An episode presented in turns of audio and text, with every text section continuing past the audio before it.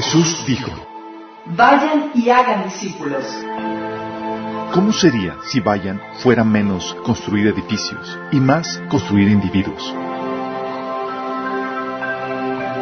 Si hiciéramos menos eventos, producciones, edificios, programas, reuniones, Habría menos estrés, gastos, deudas, recaudar fondos.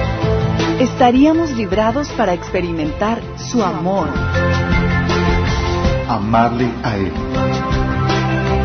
amar a los demás, liberar, sanar liderar. y desatar tu propósito.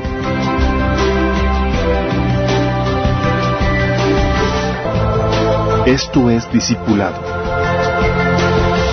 Esto es la iglesia.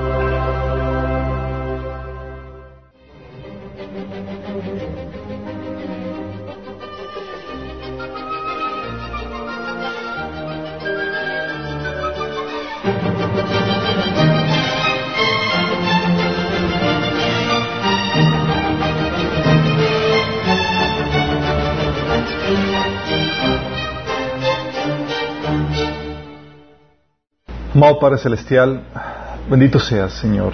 Te alabamos, te bendecimos, te damos tantas gracias por todas las bendiciones que nos has dado, Señor, la vida, la salud, los recursos para venirnos a reunir, para exaltarte, para aprender de ti, Señor. Amado Padre, queremos disponer nuestro corazón para escuchar tu palabra, Señor. Queremos pedirte que nos ayudes a entenderla, que a mí me ayudes a expresarla correctamente, Señor, con claridad, Padre. Que sea nuestro entendimiento reformado, Señor, renovado. Que seamos transformados, Señor, para que podamos ser de luz y de sal en la sociedad, Señor. Te lo rogamos, Padre, en el nombre de Jesús. Amén. Ok, hoy vemos la cuarta sesión. Hemos estado viendo la temática de política y religión. Los temas que en teoría no deberías discutir en la mesa. Aquí lo vamos a discutir en la mesa, en la cocina, en la iglesia. Y estuvimos, hemos estado platicando acerca de la necesidad de por qué hay que hablar del tema, ¿se acuerdan? Porque la Biblia nos da una directriz en cuanto a cómo se debe de llevar a cabo el tema de gobierno.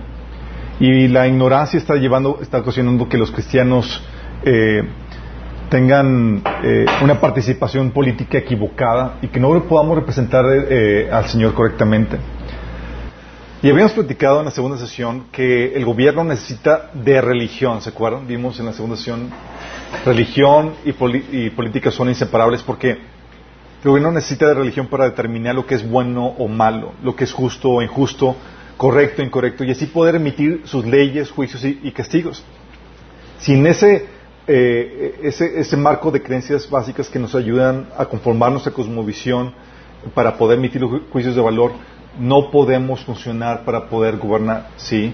Habían platicado que las creencias básicas religiosas dan forma a las diferentes cosmovisiones, las cuales necesitamos para interpretar nuestra reali- realidad y poder emitir los juicios de, valor, ¿sí?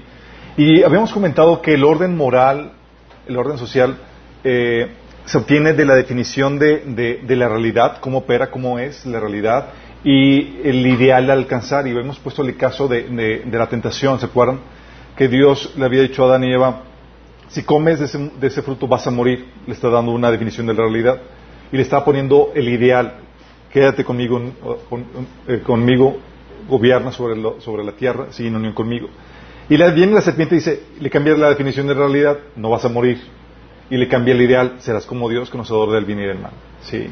Entonces, eh, eh, es lo que de, ese, eh, de esa definición de la realidad, del cómo es, cómo funciona, y ese ideal alcanzar se desprende el orden, el, el- orden moral. ¿sí? Eh, y consecuentemente estos, estos elementos, el- la definición de la realidad, el ideal alcanzar, el orden moral, son partes de los que eh, son componentes de, de- de las diferentes cosmovisiones, es lo que le da forma a las diferentes cosmovisiones. Y vimos por qué las diferentes cosmisio- eh, cómo las diferentes cosmovisiones definen, definen el orden social y político. Y cómo al inicio Dios quería que en su ideal, en su diseño original, que la verdad, su verdad y su propósito, es decir, su ideal, definiera la cosmovisión del ser humano. Pero el hombre le cambió por la mentira y cambió el ideal de Dios por los inspirados por Satanás. Y con eso empezamos a creer un Desorden. Sí. Y hemos platicado que por, por eso mismo eh, toda cosmovisión es de inspiración espiritual. Y hay una cosmovisión, una religión que es inspirada por Dios y otras cosmovisiones o religiones que son inspiradas por Satanás. Hemos platicado la cosmovisión cristiana, eso es una, que es inspirada por el Espíritu Santo, y la cosmovisión eh, que es la humanista, la escolástica y la pagana que habíamos platicado la vez pasada. ¿sí? Eh, entonces, todas las cosmovisiones de índole espiritual y es la forma en la que, habíamos platicado que es la forma en la que Dios o el príncipe de este mundo controlan a los seres humanos, ¿se acuerdan? Con la cosmovisión, qué fuerte. Pues tiene sentido. Tu forma de, pensar va a determinar tu forma de actuar. ¿sí? Y eso nos lleva a algo muy importante que quiero que entiendan y que vamos a ver a lo largo de todo esto. El poder espiritual, el poder es un poder ideológico. La manera en que los entes espirituales gobiernan sobre, sobre, las personas de esta tierra es por medio del poder ideológico, de cambiar y moldear tu forma de pensar para poder controlar tus acciones. De ahí la importancia de, reformar nuestros pensamientos con la palabra de Dios para no ser controlados por la forma de pensar del enemigo. ¿Sí? De ahí la importancia de la enseñanza, la lectura y la predicación de la palabra de Dios. ¿Sí? Y por consecuentemente, eh, el, ser humano ha adquirido esa, una mentalidad que está diseñada por, el hombre y por eso el príncipe del mundo gobierna sobre la, gente de este mundo en, su forma de pensar. ¿sí? Eh, consciente de que el enemigo de que ese, este marco de, creencias religiosas la que define nuestra cosmovisión, el enemigo ha atacado el corazón de nuestra cosmovisión. Y ¿Se acuerdan que habíamos platicado? ¿Qué es lo que ha atacado el enemigo? Las bases. Sí. O sea, ha atacado el fundamento y un fundamento importantísimo que es el relato de Génesis. Habíamos platicado. Y, habíamos platicado que si se, refuta el relato de Génesis, si no es verdad, entonces toda nuestra visión se viene abajo. ¿Sí? Y hay gente que hemos platicado lo que sucede cuando tratas de, mezclar eh, la religión humanista con la religión cristiana, haciendo ver, no, es que Dios utilizó la evolución, los seis días fueron simbólicos, hace que la religión cristiana, que la cosmovisión cristiana sea inefectiva, inservible. ¿sí? Eh, son mutuamente excluyentes, de hecho. Entonces, nosotros tenemos que contrarrestar la guerra espiritual aprendiendo apologética, las bases de nuestra fe, porque creemos lo que creemos. Eh, también eh, exponiendo la mentira de la evolución. Tiene un montón de fallas la evolución, pero la problemática es que no te las enseñan en la escuela ni en la universidad. ¿sí? También mostrando el orden de Dios en términos naturalistas. ¿Se acuerdan que la Biblia dice que tú puedes conocer a Dios y conocer de Él, de su orden, por medio de las cosas hechas, de manera que el hombre no tiene excusa. Sí. Y el hombre intuye cómo funcionan las cosas por, cómo son hechas y por el contexto. Así como tú sabes, por ejemplo, nadie, no tomaste ningún curso de capacitación para saber cómo tomar un cuchillo correctamente. Digo, lo agarras del, mango y sabes cómo utilizarlo.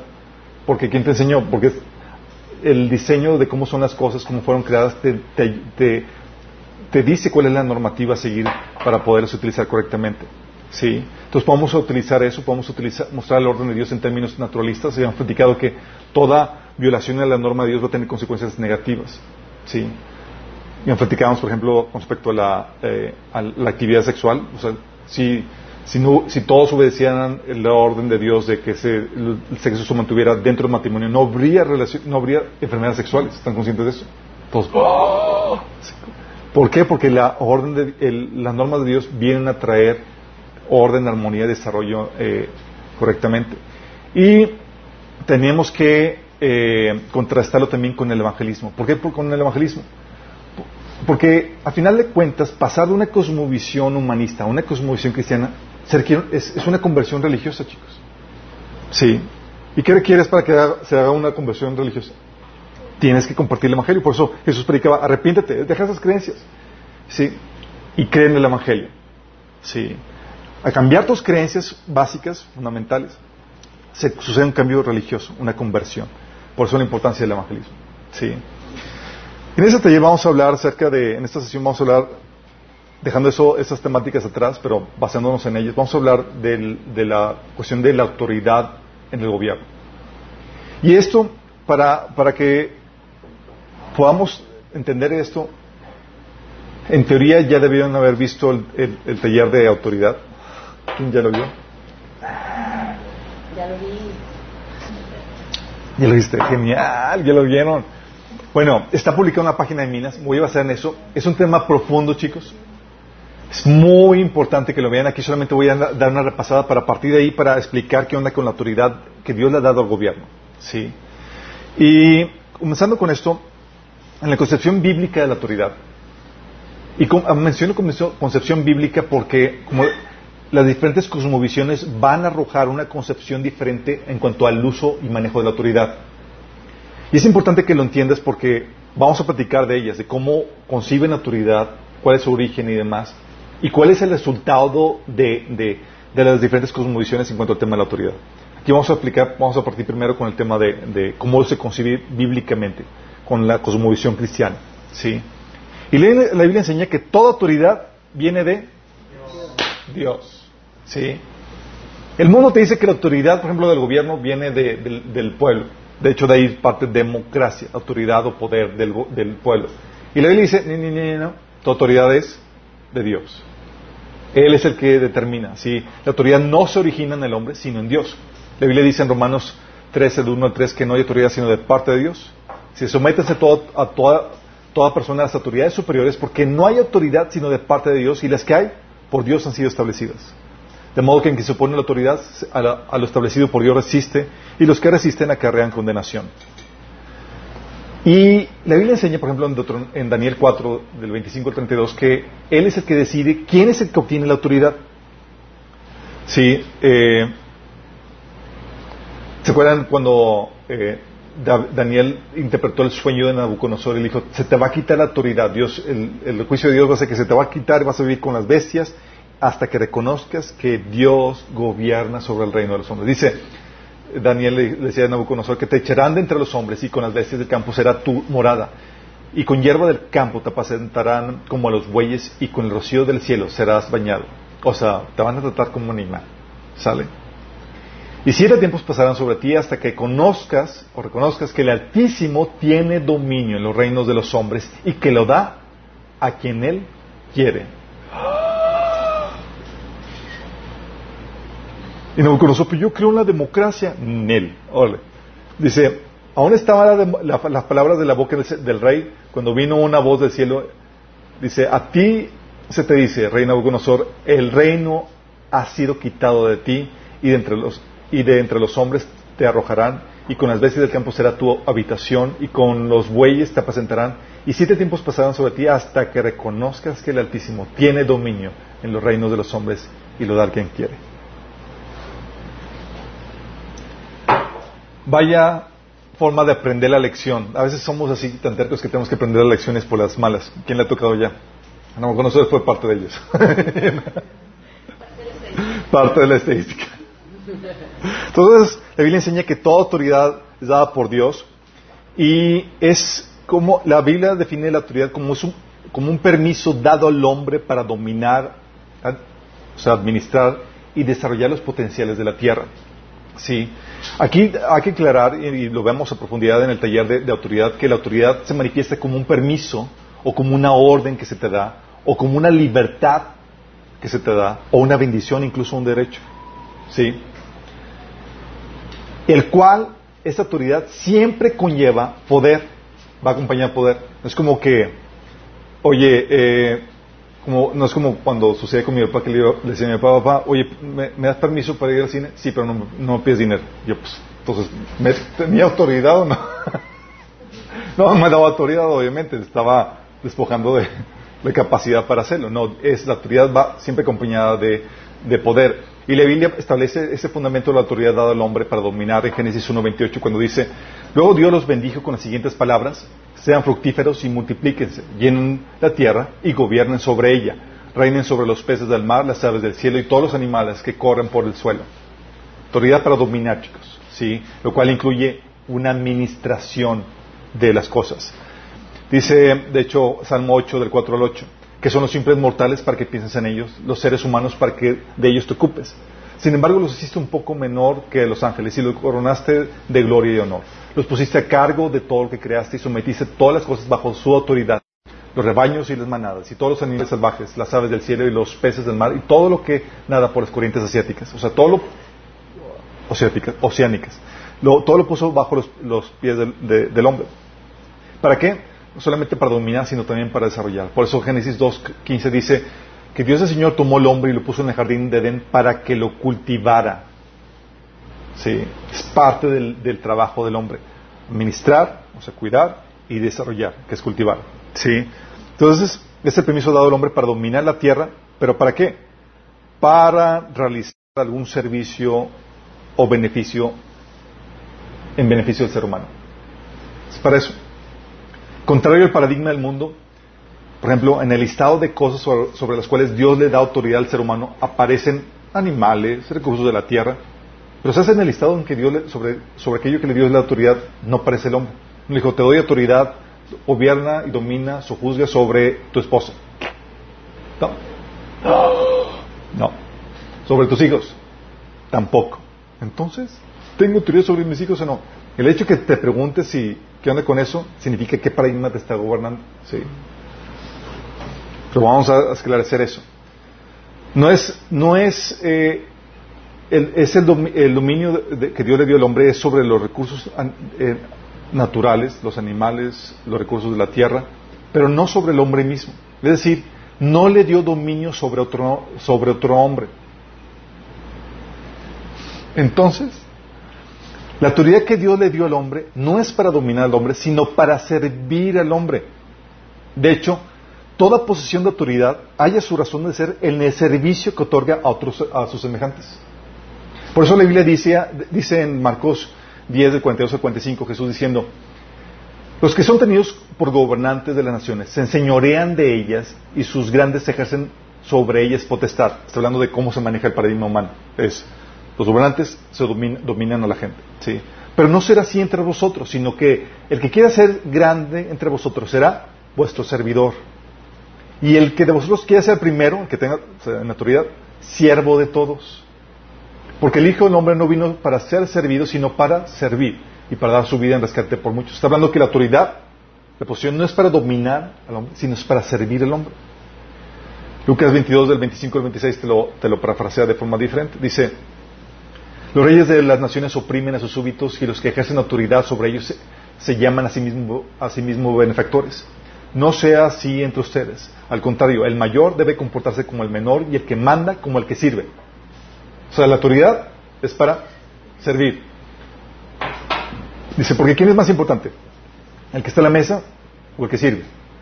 Y todos bajo el paradigma del mundo es, pues el que sirve. Digo, el que se siente en la mesa. No sé que está sentado en la mesa, sin embargo, yo estoy entre ustedes como uno que sirve, cambiando el paradigma. Sí. Porque mucha gente piensa que, que en la cuestión de autoridad es, tú estás sobre otras personas y tienes autoridad para que te sirvan. Y así no es como opera. El diseño original no. ¿Sí? Por eso dice Marcos 9:36. Entonces él se sentó y llamó a los doce y les dijo, si alguno quiere ser el primero, será el postrero y el servidor de todos. ¿Qué es el primero en rango, chicos? En autoridad. Es que servidor.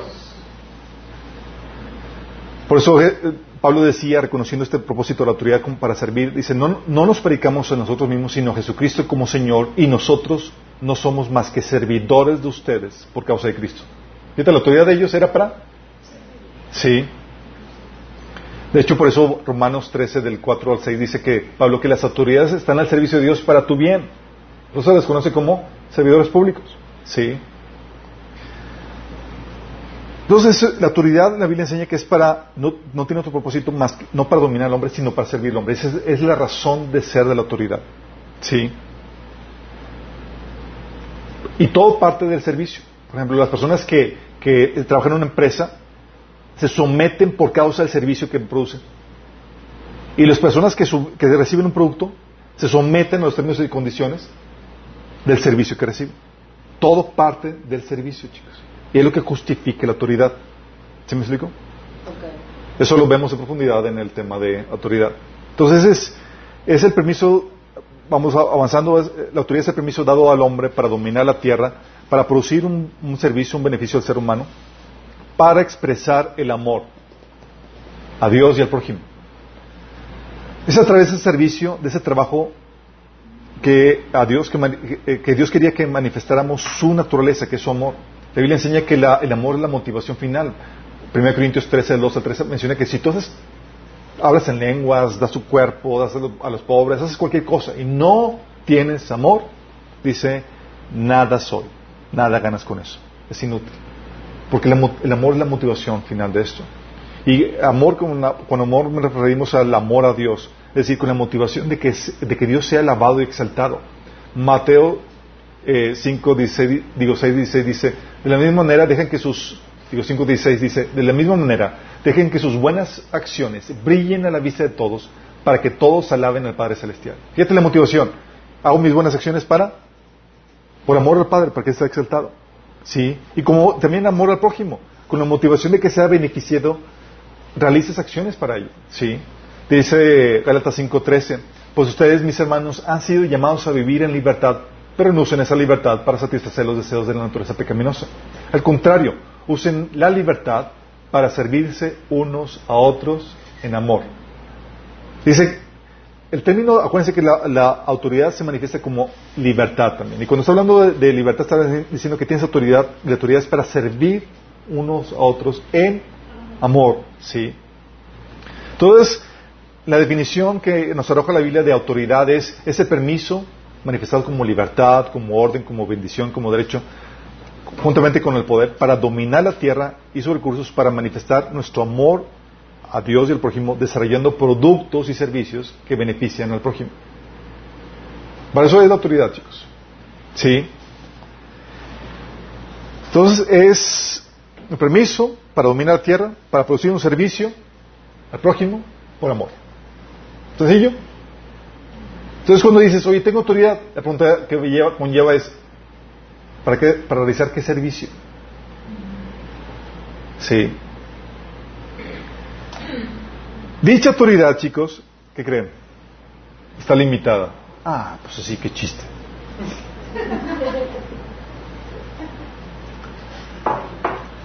Está limitada a varios factores. Déjame aclararte eso. Cuando te digo que la autoridad está limitada, debes entender que, la, que Cristo es el único que tiene toda la autoridad. Jesús, Mateo 28, 18, 18 dice que toda autoridad se me ha dado en el cielo y en la tierra. Y toda es, toda, chicos. ¿Sí? Todo es Cristo es el único que tiene toda la autoridad y por lo mismo tiene todo el poder, porque con autoridad va acompañado el poder. Por eso aparece en Apocalipsis 1 del 7 al 9 como el Todopoderoso. ¿Sí? Eh, y esto tiene toda, autori- toda autoridad y todo el poder porque es el creador y redentor de todo. Sí, tiene derecho sobre todo. Fuera de Cristo, chicos, ¿qué creen? No hay autoridad humana a quien Dios le haya delegado realizar la, la tarea de hacer todos los servicios o funciones de la actividad humana. Sí. Al contrario, Él ha dispersado su autoridad entre toda la humanidad. Así tenemos una autoridad limitada para uno o unas cuantas funciones y, y- y eso eh, limitado por nuestro rol. Sí, en mi rol de papá tengo nada más una autoridad limitada a mi rol de, padre, mi rol de empresario a esa función, a esa actividad que realizo como empresario. Sí. La Biblia enseña entonces que, la- que está limitada la autoridad a un área de, de servicio o actividad humana. 1 Corintios 12, del 14 al 21, te, te da, eh, te enseña este concepto, diciendo Pablo, el cuerpo no es un solo miembro, sino muchos. Y todo el cuerpo, si todo el cuerpo fuera ojo, ¿dónde estaría el oído? ¿Dónde estaría el olfato? Te está diciendo, los diferentes miembros, las diferentes personas que forman parte del cuerpo, tienen una función limitada. ¿Sí?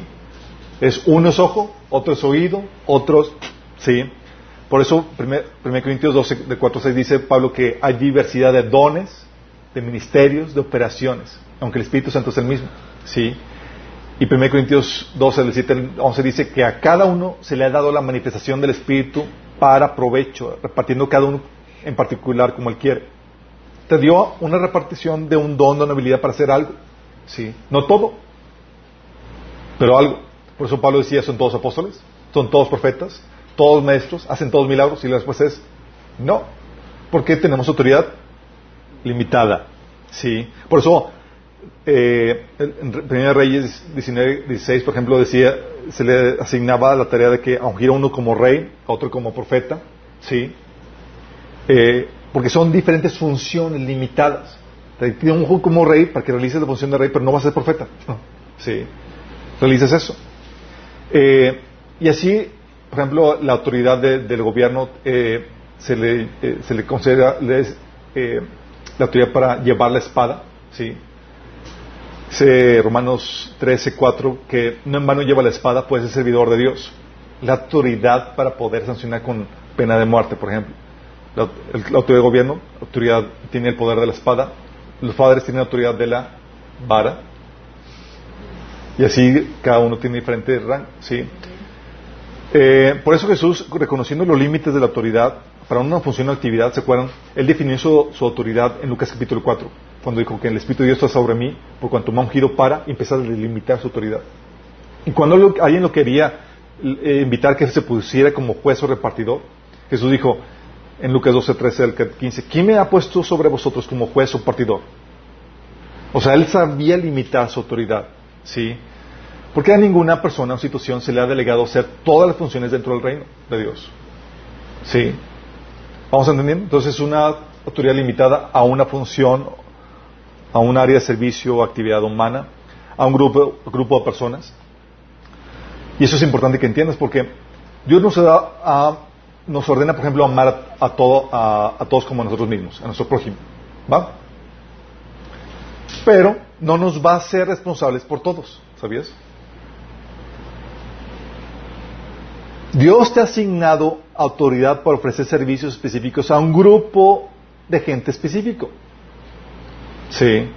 La gente sobre, sobre la que tienes responsabilidad tiene preferencia o más derechos que el resto, así como Jesús lo aplicó en su caso. ¿Se acuerdan cuando Jesús, cuando eh, este, llamó a sus discípulos para enviarlos a predicar, sabía que tenía responsabilidad primero para con su familia, el pueblo de Israel. Y le dijo, Jesús envió a los doce discípulos con las siguientes instrucciones, no vayan a los gentiles ni a los samaritanos, sino solo al pueblo de Israel, las ovejas perdidas de Dios. Y así pasó con la Fenicia cuando le estaban pidiendo un milagro, está diciendo, hey, no puedo, es, debo alimentar a los hijos, a mi propia familia, los judíos. No está bien tomar comida de los hijos y arrojársela a los perros. Qué fuerte. Sí. Y está Jesús enseñando un principio muy claro. Es, debes de tomar responsabilidad sobre aquellas personas. Debes amar primero y tomar responsabilidad sobre aquellas personas sobre quienes Dios te da autoridad para servirlas. Sí. Eh, aquí, en este caso de la serifenicia, el Señor nos enseñó cómo aplicar esto con flexibilidad. Sí, puedes ayudar a otros sin perder el enfoque en las personas en las que Dios te da autoridad. Sí. Por eso, tienes que identificar el grupo. Digo, la autoridad sobre las personas sobre las cuales Dios te da autoridad. Por ejemplo, cuando dice en Efesios 5:22, esposas, sométanse a sus propios esposos como al Señor. O sea, si tú eres esposa, ¿te debes someterte a todos los esposos? Obviamente, no. Ya, y tienes que identificar, ¿cuál es el mío? Porque la autoridad está limitada. Está limitada, ¿sí? O, hijos, obedezcan la señora a sus padres, porque esto es justo. Es esa, ¿Debes someterte a todos los padres? No. Debes identificar sobre, qué padres, porque la autoridad está limitada a un grupo de personas. ¿Vamos?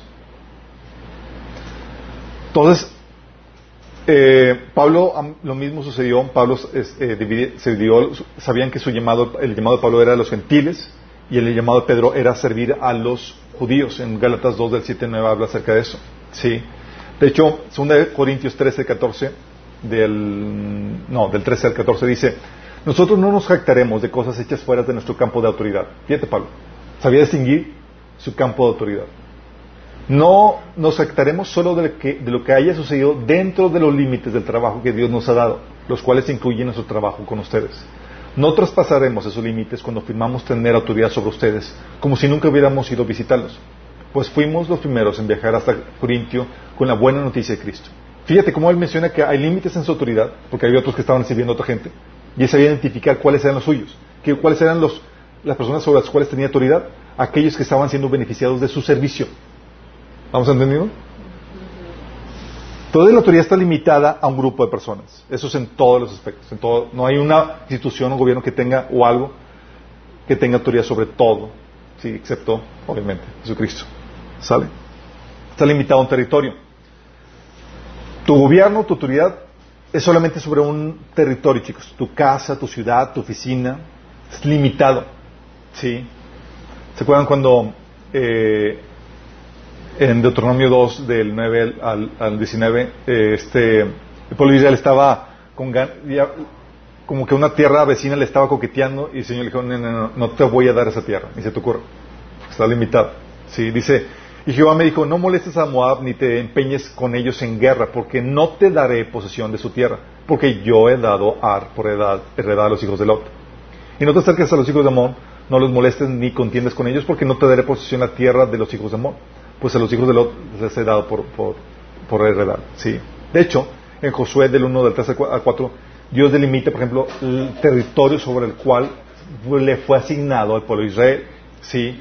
En Hechos 17:29 lo recalca Dios diciendo, de un solo hombre creó todas las naciones de la tierra y de antemano decidió cuándo se levantarían y cuándo querían y determinó los límites de cada una, límites territoriales. ¿Por qué? Porque nadie tiene autoridad sobre todo territorio. Tu autoridad se va a ejercer o se va a gobernar sobre alguna, una, sobre un territorio espe- específico, una casa, un lugar, etcétera. Está limitado entonces a un territorio, a un código moral,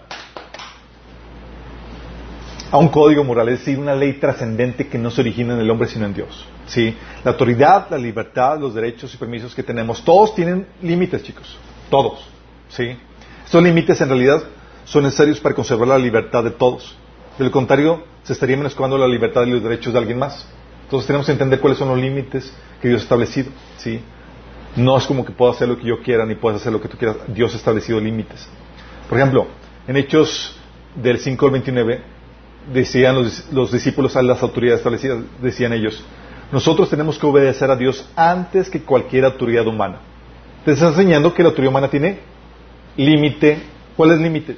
Es lo que Dios manda es primero. Sí, estamos, hay una ley trascendente que no procede del hombre al cual yo debo obedecer antes que el hombre. Por eso que te dice, es que mi pastor me dijo que eso. No, no, no, pues si Dios ya te dijo otra cosa, aunque sea tu pastor, esto me, te sometes a Dios, porque la autoridad del pastor, la autoridad del gobernante, la autoridad de tu padre, etcétera, está limitada a, al, a la- al mandato de Dios, sí, la ley trascendente. Por eso, Daniel de- 3, del 17 al 18, veamos el caso de Sadrach, Mesach y Abednego, ¿se acuerdan? Que se enfrentó a, a Nabucodonosor porque no quiso, no quisieron someterse a eh, adorar la estatua. ¿Y qué le dijeron ellos? Si se nos arroja el horno en llamas, el Dios que, al que servimos puede librarnos del horno y de las manos de su majestad. Pero aun si nosotros, aun si nuestro Dios no lo hace, sepa usted que no honraremos a sus dioses ni adoraremos a su estatua. ¿Están desobedeciendo? ¿Sí? ¿Podemos desobedecer a las autoridades? Claro, en las cosas en las cuales Dios nos ordena, ¿sí? Cuando hay una diferencia de opinión entre Dios y el hombre, la autoridad que prevalece es la de Dios. ¿Sí? Entonces podemos desobedecer a la autoridad. ¿Sí? De hecho, en Éxodo 1, del 16 al 21, vemos el caso de las parteras. ¿Se, acuerdan? ¿Se acuerdan que esas parteras desobedientes? ¿Qué hicieron? Faraón las, las reúne y les dice, cuando asistan las, a las hebreas en sus partos y veáis el sexo, si es hijo, matadlo. Y si es hija, entonces que viva. Tranquilo. Para tener la partera así el cuchillo así. Ups. Pero las parteras temieron a Dios y no hicieron como, le- eh, como les mandó el rey de Egipto, sino que perseveraron la vida de los niños. ¿Podían desobedecer? ¿Estaba en su derecho de desobedecer? Claro. Dice que estaban temiendo a Dios. Sabían que eso estaba mal delante de Dios. Sí. Ah, por eso, eh, también, entonces está limitado a un código moral, está limitado también a un tiempo. A un tiempo. Hechos 17, 26 dice que de un solo hombre hizo todas las naciones para que habitaran en toda la tierra y determinó los períodos de su historia y las fronteras de, su- de sus territorios. O sea, hay un tipo para cada gobierno, chicos. Por eso todos los gobiernos caen, tienen su tiempo de, de vigencia. ¿sí?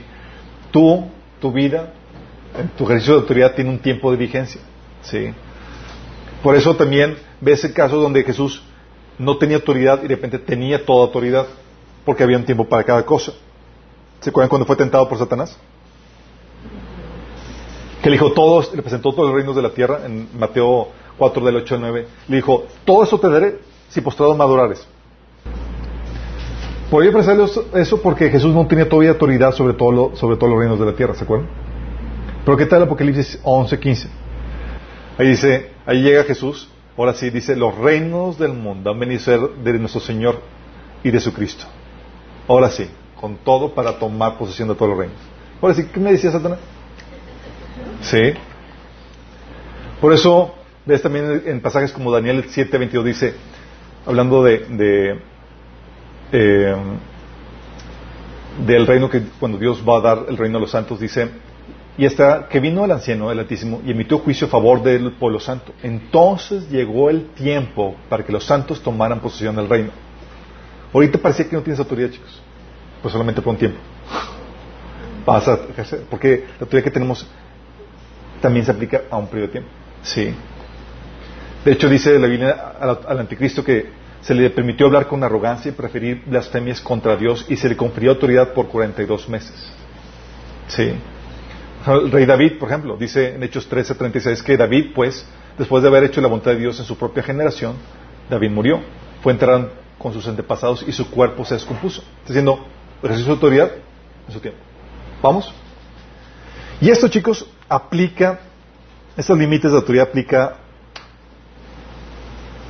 a todos los elementos de la creación. Todos son todos. Y esto lleva al principio de la no absolutización de las partes relativas.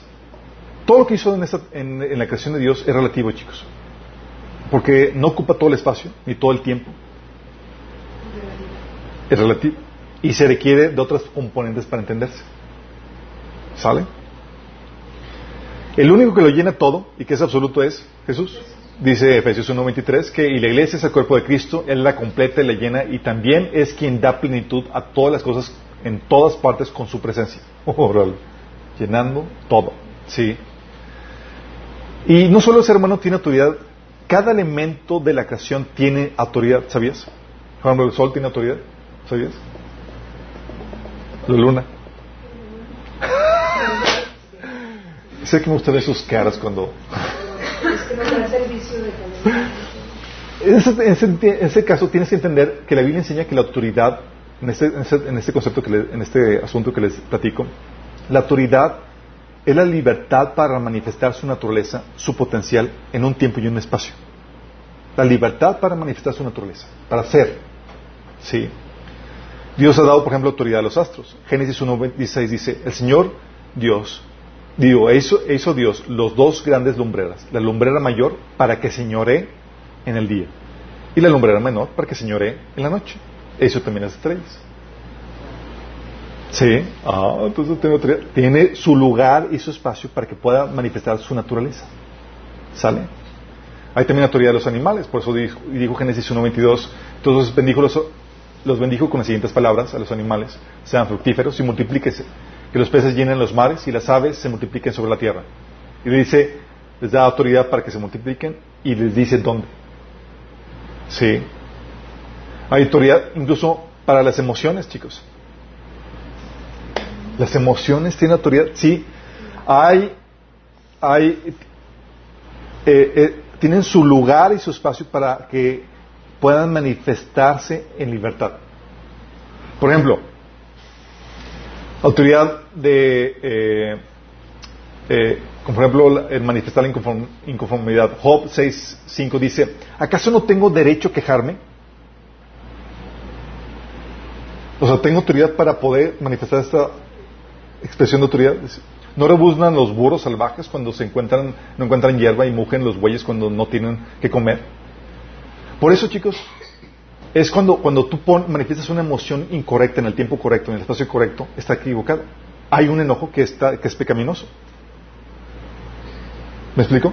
Es, uy, le diste al enojo la, oportunidad para que se expresara en un momento y un tiempo que no era correcto. Le dice autoridad cuando no deberías de dar la autoridad. ¿Me explico? Y hay un momento para que se ejerza. Hay un momento para que te quejes. Sí, hay un momento para que te regocijes. Sí. Por ejemplo, el enojo. Romanos 9:22 dice, de la misma manera, aunque Dios tiene el derecho de mostrar su enojo y su poder, Él es muy paciente con aquellos que son objetos de su enojo. Fíjate, dice que tiene derecho. O sea, puedo dejar que se manifieste con toda libertad el enojo en este asunto. ¿Sí? Aquí sí va. ¿Me explico?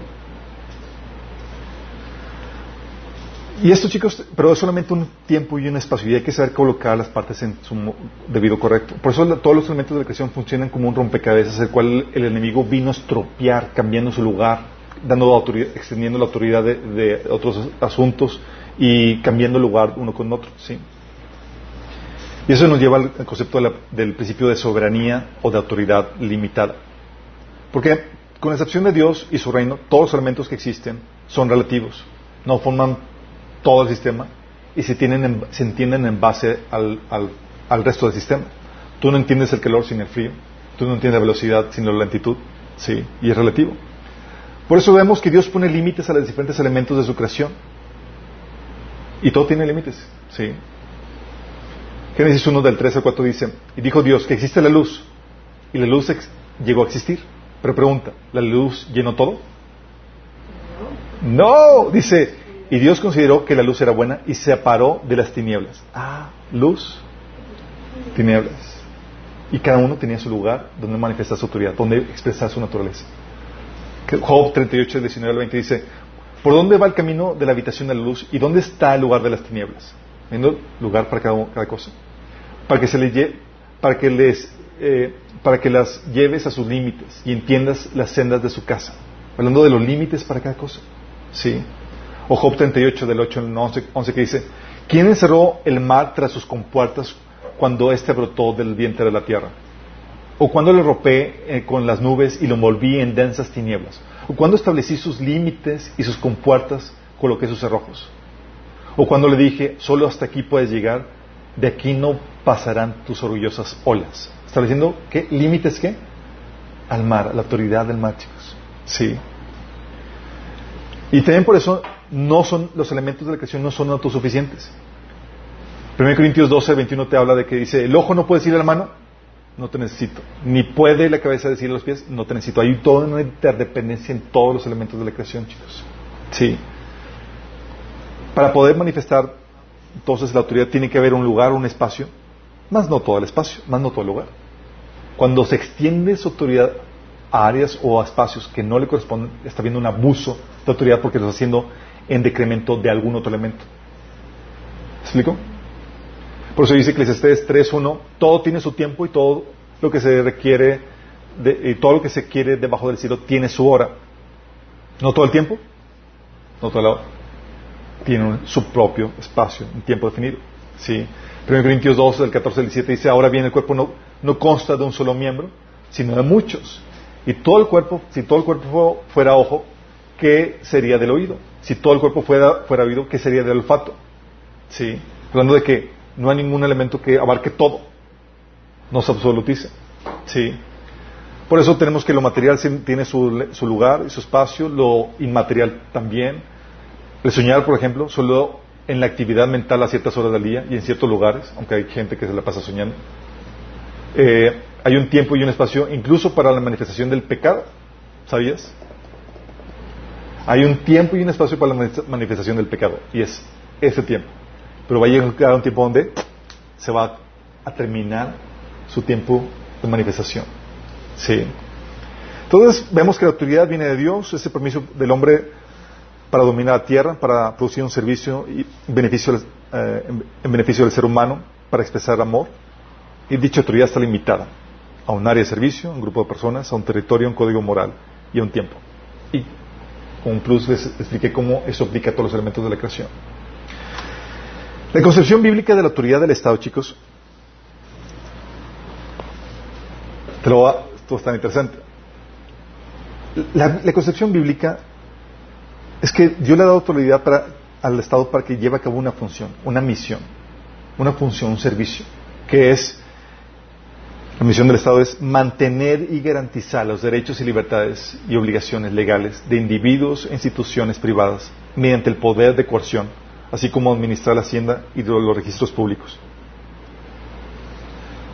Se lo repito, es mantener y garantizar los derechos, libertades y obligaciones legales de individuos, instituciones privadas mediante el poder de coerción, así como administrar la hacienda y los registros públicos. Esto te lleva a varias funciones limitadas, que son la función de legislar, legalizar, juzgar, castigar, proteger, edificar y administrar la infraestructura pública y mantener el registro público. Son siete funciones del, gobierno que, la Biblia enseña. Vamos a ver cada una de ellas. Legislar. Estamos hablando del discernir el orden social establecido por Dios. Eso me lo refiero con legislar. es discernir el orden social establecido por Dios para la convivencia armónica entre individuos y comunidades privadas y darle forma positiva. En términos legales, cuando hablo de darle, se habla de darle forma positiva, se habla de registrarlo y ejecutarlo. ¿Sí? Esto implica, esto lo que implica, chicos, es mantener y garantizar los derechos y libertades y obligaciones. ¿Sí? Este orden social. Fíjate lo que dice Proverbios 8 del 15 al 16. Dice, hablando de la sabiduría, por mí reinan los reyes y promulgan leyes justas los gobernantes. ¿Sí? Por mí gobiernan los príncipes y todos los nobles que rigen la tierra. Fíjate, dice, la sabiduría te está diciendo que por, por ella reinan los reyes y promulgan leyes justas a eh, los gobernantes. Por mí gobiernan los príncipes y todos los nobles que rigen la tierra. Y es un concepto que debes entender porque el concepto bíblico es que las normas justas ya existen. Tú tienes que discernirlas. El orden establecido para su creación, Dios ya lo estableció. Tú tienes que descubrirlo y aplicarlo. Y para eso Dios te da discernimiento, sabiduría, para que puedas extraerlo. ¿Me explico? Por eso, obviamente, Israel la llevaba de gane porque Dios se le reveló de forma directa. Entonces ellos no tuvieron que andar discerniendo cuál es el orden. Sí. De hecho, por eso decía Deuteronomio 4.8, se las llevó así, como se les dijo Dios para que presumieran, pues ya te lo puso facilito. Dice, ¿y qué nación hay tan grande que tenga normas y preceptos tan justos como toda esta ley que hoy, que hoy les expongo? O sea, Dios dijo, mira, aquí te lo di facilito sin que tenga, andes ahí quemando la, la, cabeza tratando de, de, discernir qué onda con eso. Sí. Pero aún así, dentro de ese marco establecido por Dios, los reyes emitían las leyes que fueran necesarias. Por ejemplo, David eh, en este en 1 Samuel 30 del 24 al 25 emitió una ley en cuanto al manejo de, los botines de guerra. Dice, el botín del botín participarán tanto los que se quedan cuidando el bagaje como los que van a la batalla. Aquel día David estableció esta, esa norma como ley en Israel, la cual sigue vigente hasta el día de hoy. ¿Sí? O sea, dentro de esas normas que, que Dios le dio, salían todavía otras normas que iban, que podían ir, seguir emitiendo. ¿Cómo las establecían y cómo las ponían? Porque discernían eso es lo correcto. Sí, les da sabiduría al Señor. Sí. Hay un montón de casos, ahí están registrados en el bosquejo. Ahí nomás les doy este, este caso como ejemplo. Pero la otra función del gobierno es legalizar. ¿Qué crees que se difiere, se difiere la, el legislar de legalizar?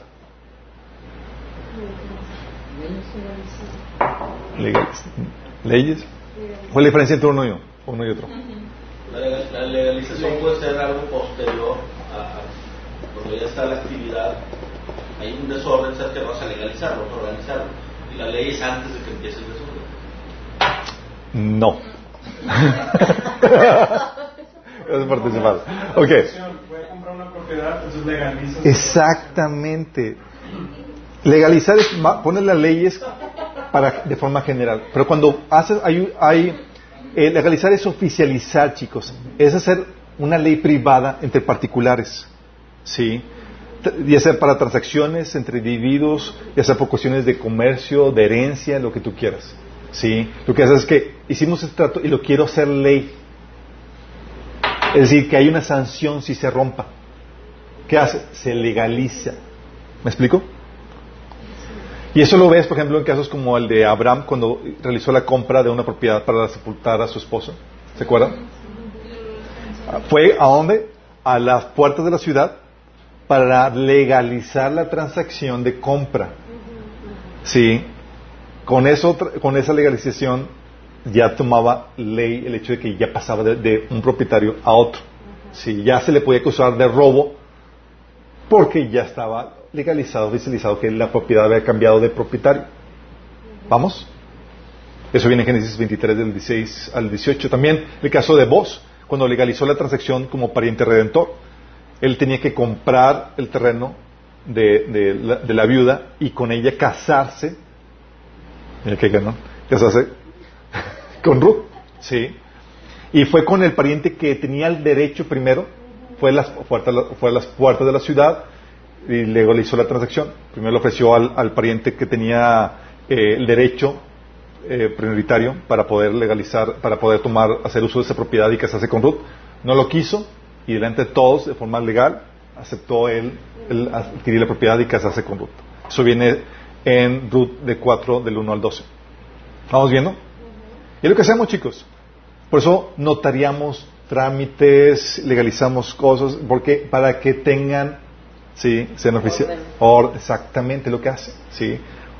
Eh, este es eh, parte del trabajo del gobierno, legalizar, oficializar transacciones entre individuos por cuestiones de, de, comercio, herencia y demás, ¿sí? Entonces, no solamente esa es la función de legalizar, también está la función de juzgar, que es definir el culpable y el castigo que se merece por el rompimiento de dichas leyes establecidas, ¿sí? Tú ves que eh, es algo que en lo cual Moisés gastaba todos sus esfuerzos como gobernante de Israel en juzgar. Éxodo 18 del 13, versículo 13 dice, al día siguiente Moisés se sentó para oír los pleitos que los israelitas tenían unos con otros. Gente todo el día escuchando pleitos.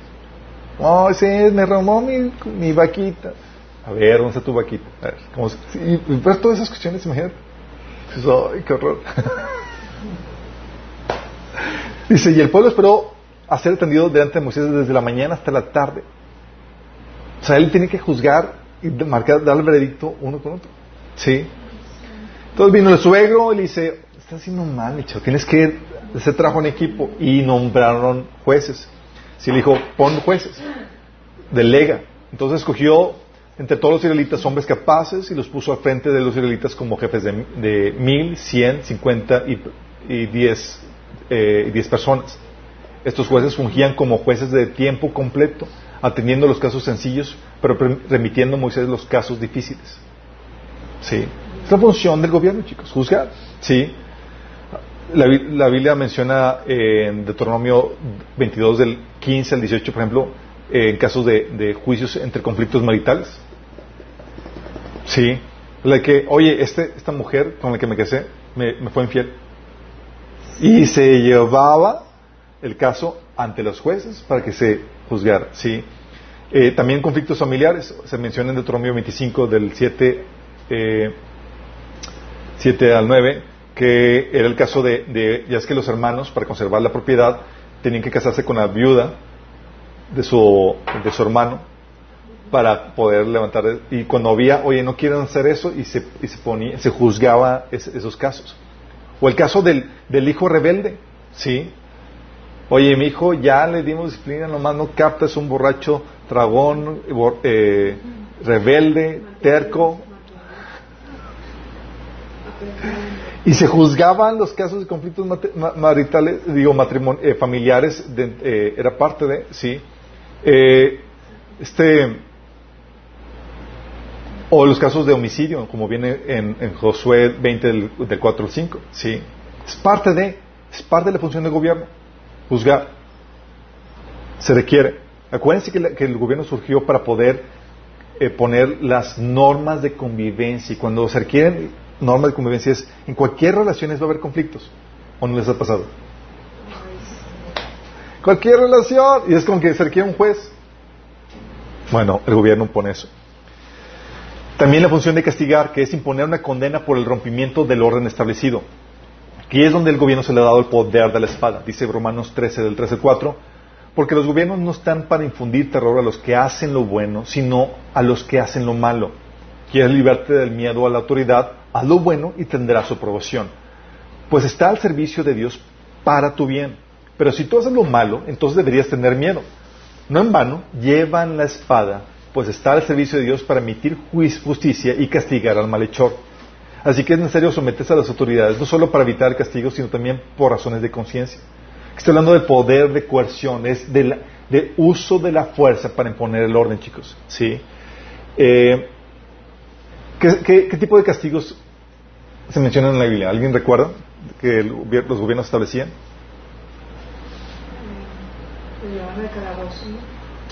Calabozo. no, no había calabozo. Los leones. Los leones. Bueno, los gobiernos cristianos, digo, el gobierno, por Dios, porque los gobiernos paganos hacían de todo tipo. Eh, por ejemplo, la Biblia menciona, por ejemplo, la imposición de relaciones. Sí, Deuteronomio 22 del 18 al 19. ¿Cómo que imposición de relaciones? Si te asignaban una relación, eso era un castigo. Sí. ah, por ejemplo, un caso donde... Eh,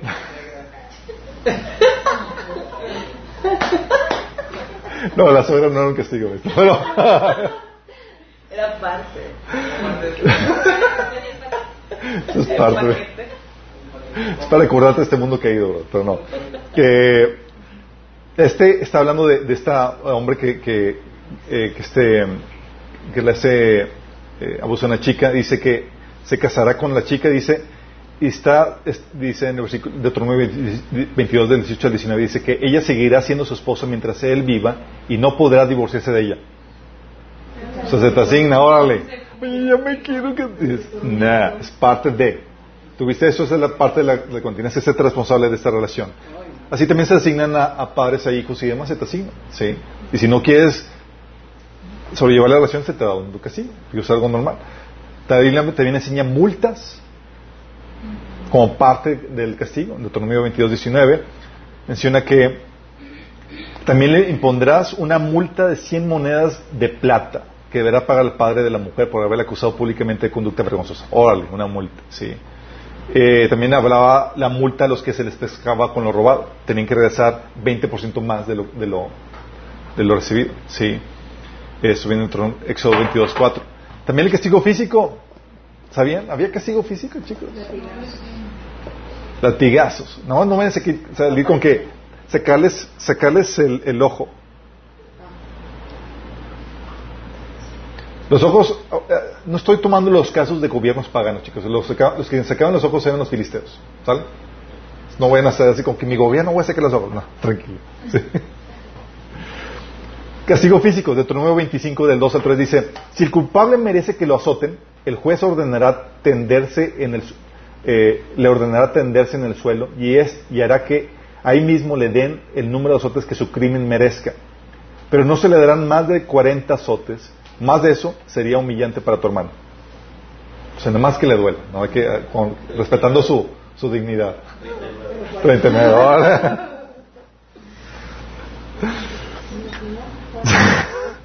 El otro tipo de castigo, trabajo forzado, también se da, se da. Sí, Deuteronomio 20 del 10 al 11 o Josué 9, 21 habla acerca de eso. O también confiscación de bienes, sí. Por eso Proverbios 22 del 26 al 27 dice, no te comprometas por otros ni salgas fiador de deudas ajenas. Porque si no tienes con qué pagar, se te quitará hasta la cama en que duermes. Órale. ¿Sí? También restringiendo la libertad. Por ejemplo, al que, se, al que caía en un homicidio, lo tenían que cerrar en una ciudad de refugio que se les conocía en número 3528, habla acerca de eso. Y debía permanecer ahí hasta todo el tiempo hasta que el sacerdote de esa ciudad muriera. Sí. Eh, y, o incluso en Éxodo 22.3, si alguien robaba, se le, se le limitaba su, libertad. ¿Por qué? Porque si no tenía con qué pagar, ¿sabes qué se, ¿sabes qué se hacía? Se vendía al, susodicho. tenemos, ladrón aquí listo para trabajar. no es de confianza, pero estamos, está a 50% de descuento. Y la pena de muerte, chicos. ¿Le Biblia enseña la pena de muerte? A los necios. A los necios.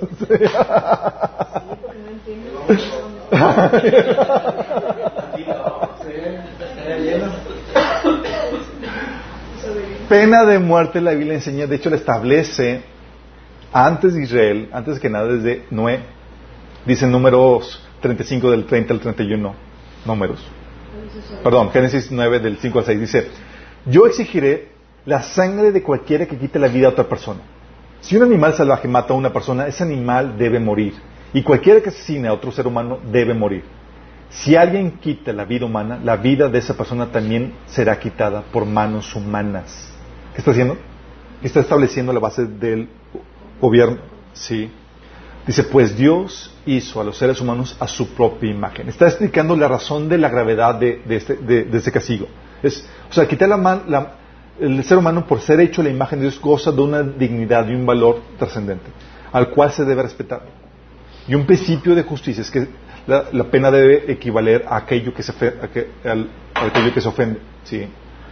Y estás hablando que estás ofendiendo algo, estás causando un, es un delito mayor y se debe pagar con la muerte. ¿sí? Muerte con muerte. Sí es. Números 35 del 30 al 31 dice, todos los asesinos, asesinos deben ser ejecutados, pero solo si las pruebas son presentadas por más de un testigo. No se puede condenar a muerte a nadie por el testimonio de un solo testigo. Tampoco se aceptará el pago de rescate por la vida de alguien que haya sido juzgado y encontrado culpable de asesinato y condenado a muerte. Siempre se debe ejecutar a los asesinos. ¿Por qué? Porque eso le da dignidad, valor a la, vida humana. Es una sanción que corresponde a eso. ¿sí? Entonces, pena de muerte es parte de eso. Entonces, esos son, parte de los castigos que la Biblia menciona como parte de la ejecución del gobierno. También la otra función del gobierno es proteger en contra de invasión, es decir, dirigir, los esfuerzos militares para proteger a la comunidad de invasión extranjera. Por eso, cuando el, pueblo de Israel pidió un rey, Samuel les advirtió, les dijo, eh, si piden un rey, no se acuerdan, si el rey dice, reclutará en el ejército a los hijos de ustedes y los asignará a los les asignará a los carros de guerra y a sus conductores y los hará correr delante de sus carros algunos serán generales y capitanes del ejército. ¿Por qué? Porque van a nombrar eh, capitanes de ejército, generales y demás, porque es parte de la función del gobierno. ¿Sí? Dice Josué 11 del 4, del 4 al 16. Pero entonces los amonitas comenzaron a hacer guerra contra Israel. Así que cuando los amonitas atacaron, los ancianos de Galat mandaron a buscar a Jefté a la tierra de Top y dijeron, ven y sé nuestro comandante, ayúdanos a pelear contra los amonitas. ¿Se acuerdan cómo habíamos platicado que los ancianos ponían a los reyes? Sí, y aquí estaba hablando de, solo se escogían a los, a los generales, a los reyes, para que los dirigieran en la, guerra. Era parte de la función de, gobierno. Saúl, David y demás eran, eran, eh, eran los que llevaban y conducían los ejércitos del pueblo de Israel para, para pelear. Sí, porque eran los que defendían al, al pueblo, chicos. Era parte de la función. Sí. También la otra función es edificar y administrar la infraestructura pública. Parte de la función del, gobierno, chicos, es edificar la infraestructura pública, es decir, aquella que es de uso público, que no es de privado, no es de una persona en particular, sino de toda la comunidad. ¿sí? Por ejemplo, en, 2 Samuel 5.9 habla de que David construyó la muralla de la ciudad, es una infraestructura pública. ¿sí? Este segunda de Samuel 5:11 habla de que este David construyó este, los, palacios de su gobierno. Sí, es parte de. Los templos incluso eran de uso público. Sí, no eran solamente, no eran de, una, un, uso particular. Segunda Reyes 20:20, por ejemplo, habla de que Ezequías edificó presas y acueductos. Era parte de la infraestructura pública. También se edificaban plazas y entre otras cosas. De hecho, uno de los principales constructores fue este Salomón, que con todo el mineral que tenía, hacía y deshacía con todo eso. ¿sí? Entonces, parte de la función del gobierno era eso. Formar la, infraestructura, pública, o sea, de uso público, y administrarla. ¿Sí? Y la otra función es mantener el registro público. ¿Qué quieren que me refiero con el registro público, chicos? control que, que ciudadanos de una región se creían que el censo. Censo. Registro público, chicos. En toda sociedad se requieren registros públicos de eventos, transacciones oficializadas. Es decir, saber de quién, posee qué cosa, quién está casado con quién, quién se divorció, ¿Cuál es, quién es padre de quién, las genealogías. Sí. ¿Quién es hijo de quién? ¿Quién se murió? ¿Quién nació? Todo eso. Esto es necesario para derivar con facilidad todos los asuntos legales que conllevan relaciones y propiedades, chicos. Esto es necesario en todo gobierno. Es como que, oye, pues, quiero otra herencia. Sí, pero ¿cómo comprobamos de que tú eres hijo? Claro. Primero probamos si el registro no funcionó. Si me refiero, es parte, función de todo gobierno. Esdras 5.17 dice, por tanto, si al rey le place, solicitemos que se haga una investigación en los archivos reales de Babilonia, a fin de descubrir si es verdad que el rey sirio emitió un decreto para la reconstrucción del templo de Dios en Jerusalén, y luego que el rey nos haga saber su decisión sobre este asunto. O sea, tiene que haber un registro público, si no, pues ¿cómo sabíamos qué cosa? ¿Sí me explico? Deuteronomio 4.1 dice, si un hombre se casa con una mujer y luego le da, luego deja que, de creerla por haberla encontrado con ella algo indecoroso, solo podrá despedirla si le entrega un certificado de divorcio. O sea, tiene que ir con autoridad para poder constatar que se está divorciando, para que quede registrado, chicos. ¿Sí? Éxodo 6, 16 dice, según los registros familiares, esos son los nombres de los hijos de Leví. Empieza el nombre. Fíjate, dice, según los registros, ¿qué? Oficiales. Es para poder saber quién es quién, chicos. De hecho, en, en Esdras 2.62 dice, buscaron sus nombres en los registros genealógicos, pero no los encontraron, así que no calificaron para servir como sacerdotes. Es que no me registró mi mamá. Pues, sorry, ¿Sí vamos entendiendo? Era parte de la función del, gobierno. Es, de hecho, parte de la función del gobierno. Sí, de hecho, Ruth 4.11 dice, hablando vos, dice, he tomado hoy como esposa Ruth la Moabita, viuda de Maclón, a fin de preservar el nombre del difunto con su heredad, para que su nombre no desaparezca de entre su familia ni de los registros del pueblo. Órale, había registros de... Sí, de hecho, una de, de, de Samuel 8:16 habla de que Joab, hijo de Salvia, era el comandante del ejército y Josafat, hijo de Ailud, era el historiador o el cronista del reino. ¿Qué crees decía? Registraba todos los hechos. Sí, era parte de ellos, chicos. Porque, es que todo lo requieres. Si hay que, si hay que, si hay que eh, regular las relaciones y que haya armonía, hay que oficializar todo ese tipo de cosas, registrarlas. ¿Cuántos somos? ¿Cuántos somos? ¿Quién es hijo de quién? Pues, por, esa es la lógica de, no crees que como que a un gobernador flojo, así como así pensando que hacía en su tarde libre, dijo, ah, voy a poner un registro público. sí, sí, voy a cobrar el acta de nacimiento tanto. No, chicos, es parte de, se requiere en todo gobierno por esa cuestión, sí. Wow, estamos entendiendo mucho de gobierno. Oye, ¿sabes qué onda? y por sus, los servicios de, este, de gobierno. Si te das cuenta, son los servicios bíblicos del gobierno, chicos. Esa es la función. No más, no menos. Y por sus servicios, ¿qué crees? Tiene derechos a recaudar impuestos. Ah. Romanos 6, eh, digo 13, del 6 al 7 dice, por esas mismas razones también paguen impuestos. Se lo estoy diciendo a los cristianos.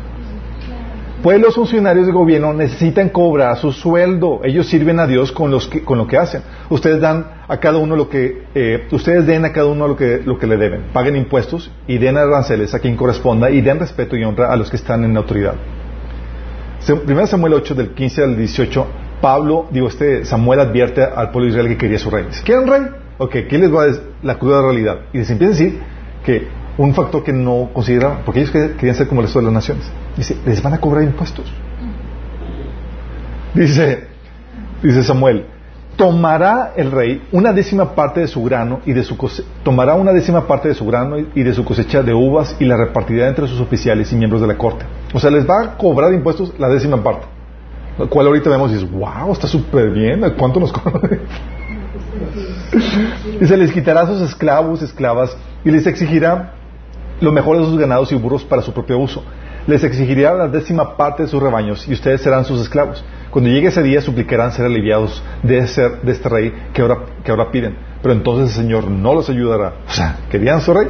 Está con rey y el rey viene con impuestos. Órale. Sí. Es parte de, chicos. Tienen que cobrarse los servicios que, que se dan. Obviamente, aquí estamos hablando de una tarifa que era muy económica, 10%. No 30, ¿verdad? Y es- y es- Ok. Um, y esta, esta autoridad, chicos, esta función, pues como, como hemos visto, la autoridad del gobierno está limitada a un grupo de gente. ¿Sí? El gobierno de México gobierna sobre los mexicanos. ¿Sí? A un territorio. ¿Sale? Y a un área de la actividad humana. Sí, el gobierno es la máxima autoridad, chicos. Pero solo en un área de la actividad humana. No sobre todo. Si tuviera autoridad sobre todas las áreas de la actividad humana, serías tú su esclavo. Y la Biblia dice que no se vuelvan esclavos de nadie.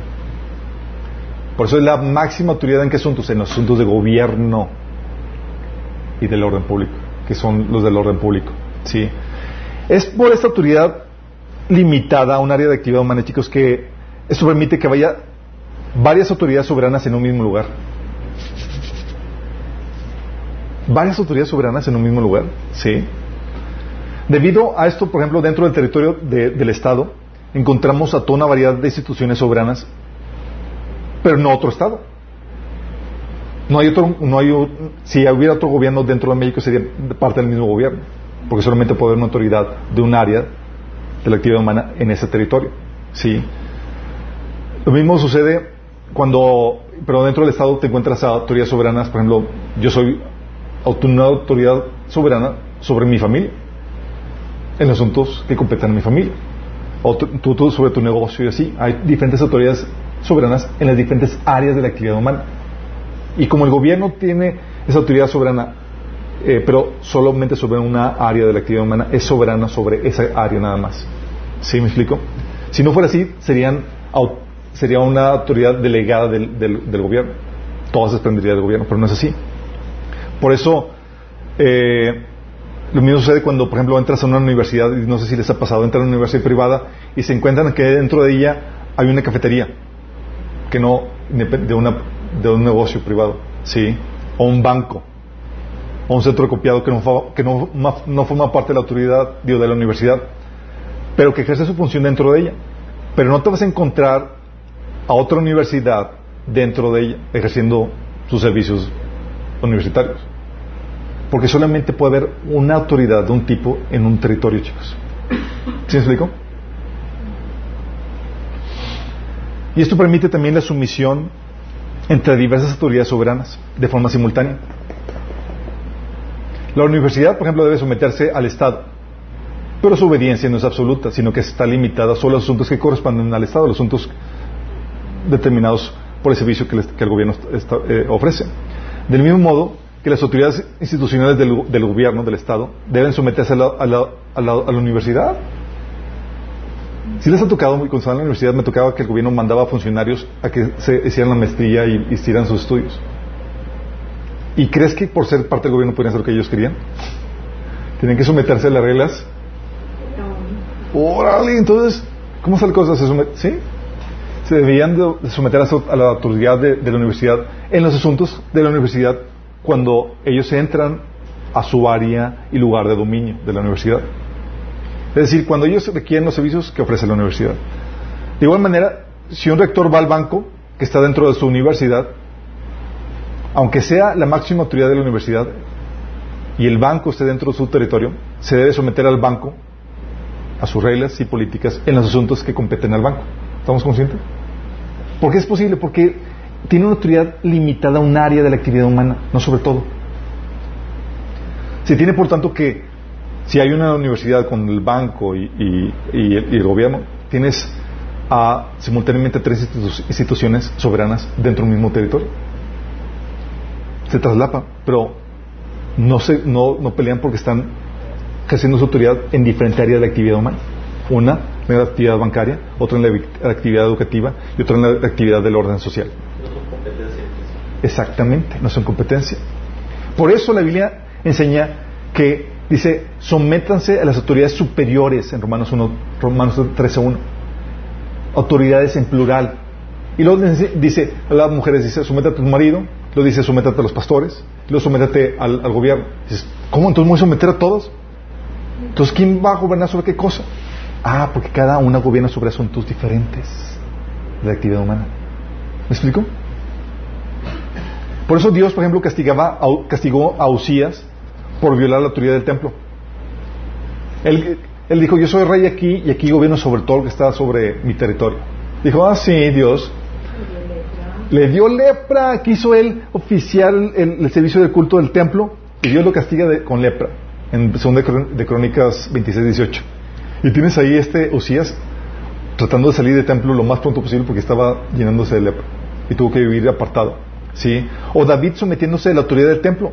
Pr- Primera de Crónicas 15.2 dice, entonces David dijo, el arca de Dios no debe ser llevada sino por los levitas, porque ellos, a ellos ha elegido Jehová para que lleven el arca de Jehová y le sirvan perpetuamente. ¿Y se acuerdan qué pasó cuando David quiso llevar el arca como, como él quiso? Se murieron Usa órale, pereció. Sí, Pérez. La iglesia entonces no está por encima del gobierno más que en asuntos eclesiásticos, chicos. Y el gobierno no está por encima de las iglesias más que en asuntos que competen en el orden social, que son asuntos de gobierno. Sí. Por eso, la función del gobierno, no entender bien la, no tener bien definida la misión del gobierno, cuál es su función para la cual fue diseñado, provoque que no tengas bien delimitada su autoridad y que no sepas cuál es la área de responsabilidad del gobierno. ¿Me explico? No es extrañarse, pues, que el gobierno se aviente paquetotes de responsabilidad que, que no le corresponden, como las típicas promesas de proveer X números de empleos, si les ha tocado. Vamos a proveer tantos nuevos empleos. Y dices,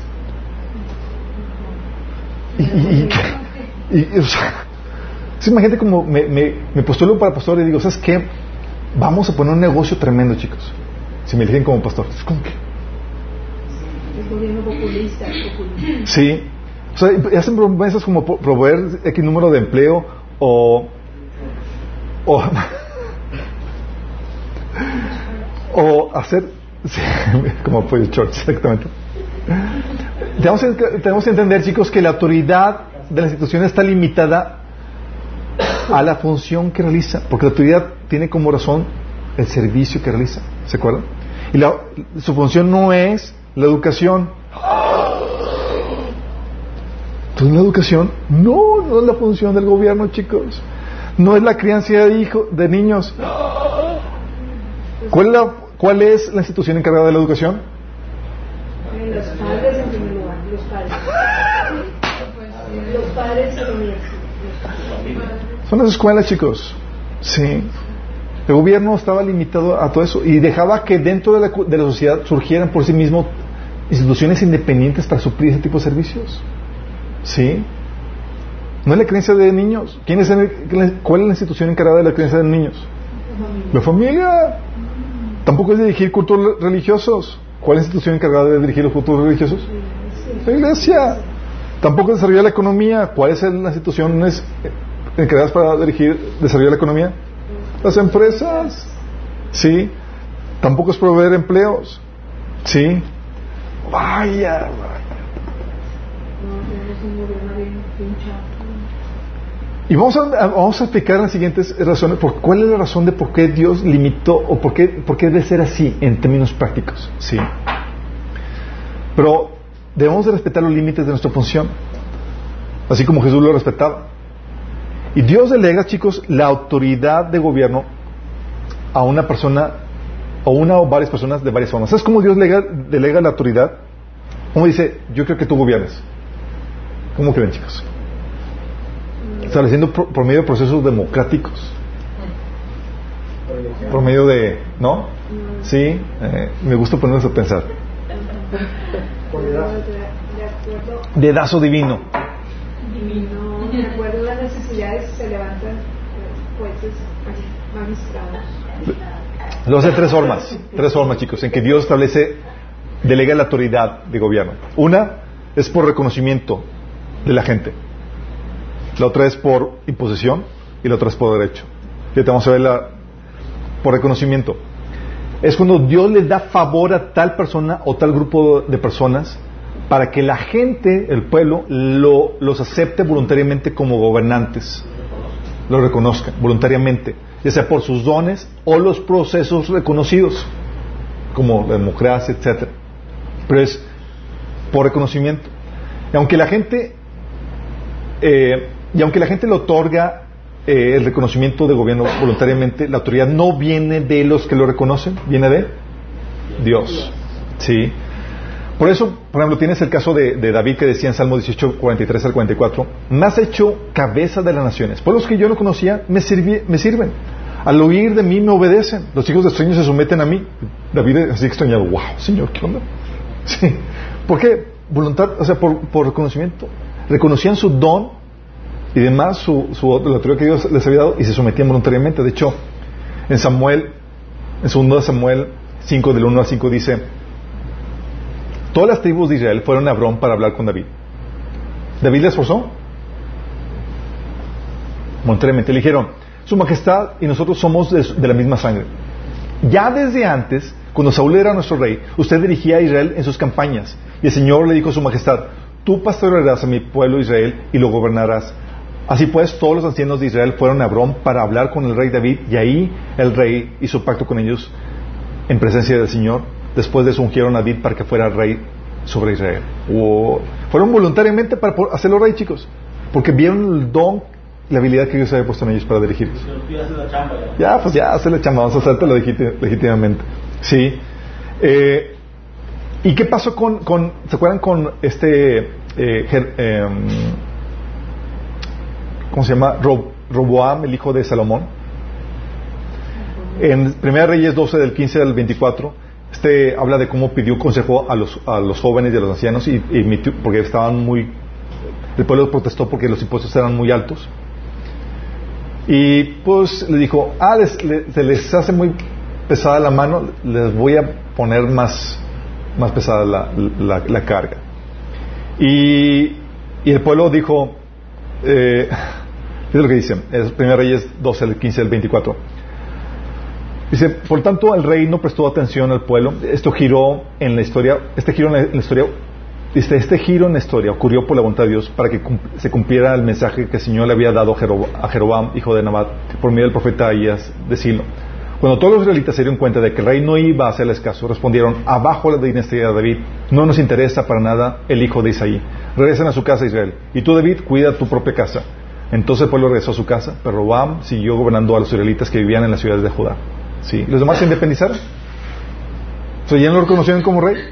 Y dice la Biblia, esto fue asunto de Dios. ¿Por qué? Les le, quitó la gracia para que pudiera gobernar sobre ellos. Y les dio poder a los, a gente para que se pudieran independizar. Entonces puede venir por reconocimiento, puede venir por imposición, chicos. Aquí Dios no te da la gracia para ganarte el favor de la gente, para que te apoye, para que te someta. Aquí sabes qué te da Dios? Te da el poder. Le da el poder a una persona, a un grupo, para que se imponga como gobernante sobre una población. Y aunque ellos tengan el poder de imponer, la autoridad, lo reitero, no viene de ellos, sino viene de Dios. Sí. Y es aquí donde vas a ver, por ejemplo, Salmo capítulo 2, que dice, versículo 1 dice, ¿por qué se sublevan las naciones y en mano conspiran los pueblos? Los reyes de la tierra se rebelan y los gobernantes confabulan contra el Señor y contra su ungido.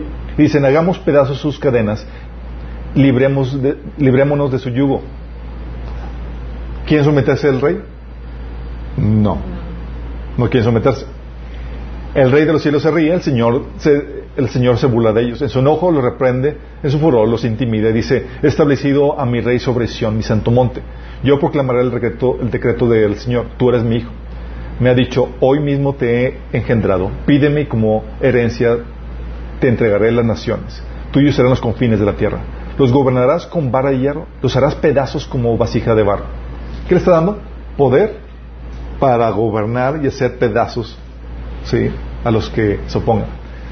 Por eso dice el versículo 10, ustedes los reyes sean prudentes y déjense enseñar gobernantes de la tierra. Sirvan al Señor con temor, con temblor rindenle alabanza. Bésenle los pies, no sé que se enoje y sean destruidos en el camino. O sea, flojito y cooperando. ¿Por qué? Porque está hablando que tiene el poder para imponer su autoridad en un lugar. ¿Sí? Es lo mismo que el Señor te dio a ti. Dijo, al que venciere y guardaré mis obras, yo le daré autoridad sobre las naciones y la regirá con vara de hierro y serán quebrantadas con vaso, como, el vaso, como vaso de alfarero. ¿Por qué, chicos? Porque aquí no va a ser de, es que no quieren que yo gobierne, Señor, me designaste esta tierra y pues como que no. Dicen que estoy muy chaparrito. X, aquí vas a gobernar con vara de hierro. Es decir, te da el poder para imponer tu autoridad. ¿sí? Y el otro es por derecho. Es decir, por una transacción legal que te otorga el derecho sobre una tierra o sobre un grupo de personas para gobernarles. Ejemplo de transacción legal. Tienes el caso en Génesis 47, del 18 al 21 de Faraón. ¿Se acuerdan Faraón? Por la, Faraón, porque por planeación estratégica, gracias a José, acumuló todo el grano de siete, años de prosperidad en graneros. ¿sí? Y vino la sequía, la, la, mortandad, y la gente vendió sus, eh, primero con todo lo que tenía, su dinero, para comprar grano. Y se quedó el faraón, el faraón con toda la lana. Y ya no tenía dinero. Entonces, ¿qué, hicieron? Sus animales, órale. Aquí está faraón, pero danos de comer. Sí. Y le vendieron los animales. Y ya no tenían animales. ¿Qué vendieron? Sus hijos. Sus hijos.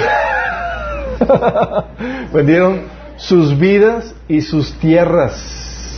De tal manera que se convirtió en el Señor de todo. ¿Sí? Y una transacción similar sucedió con Jesucristo. Él gobierna, tiene derecho a gobernar por derecho. ¿Por qué, chicos? Porque nos compró con precio de sangre. ¿Sí?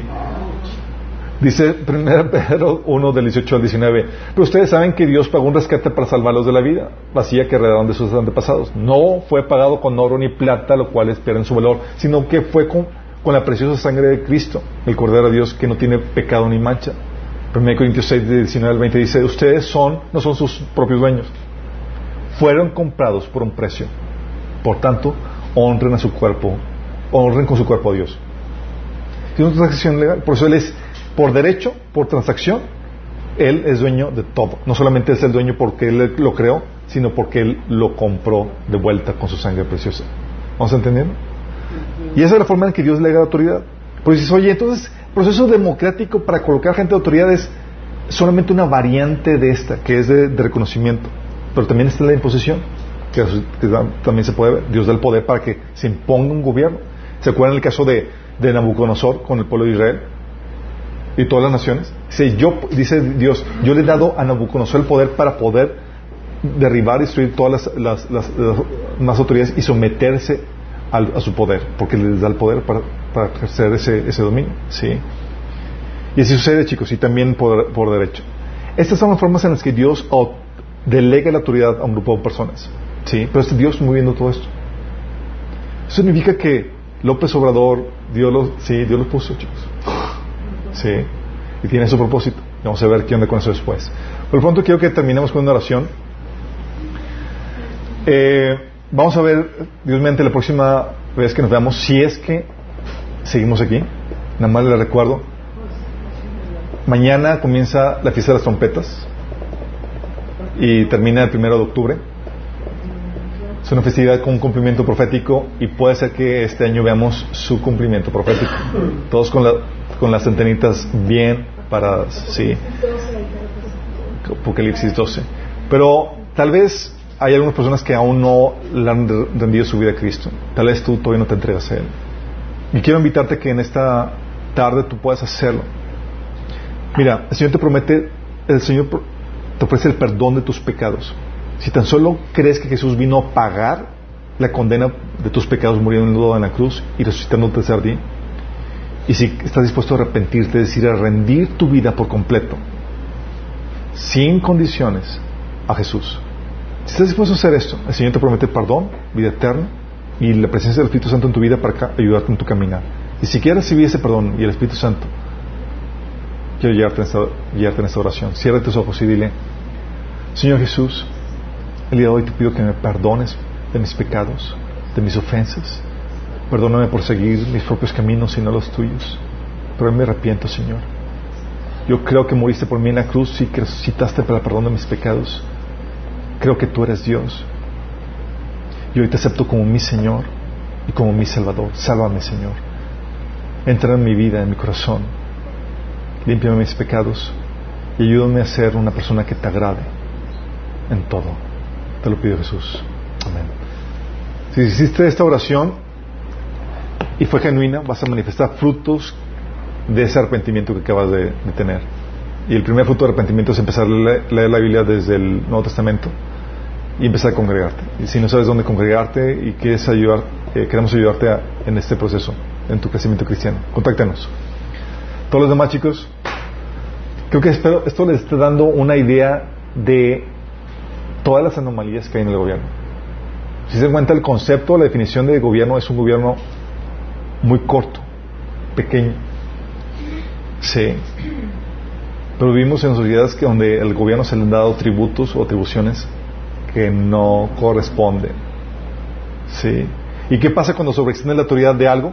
Lo sobreextiendes a costa de algo más. Es decir, hay algo, le estás quitando la, la autoridad algo más que debería ser. Usurpación de funciones. ¿De dónde viene este concepto? Porque se ha expan- expandido el- las funciones de gobierno. Viene, es producto de las otras cosmovisiones que vamos a ver en la siguiente sesión. Oramos.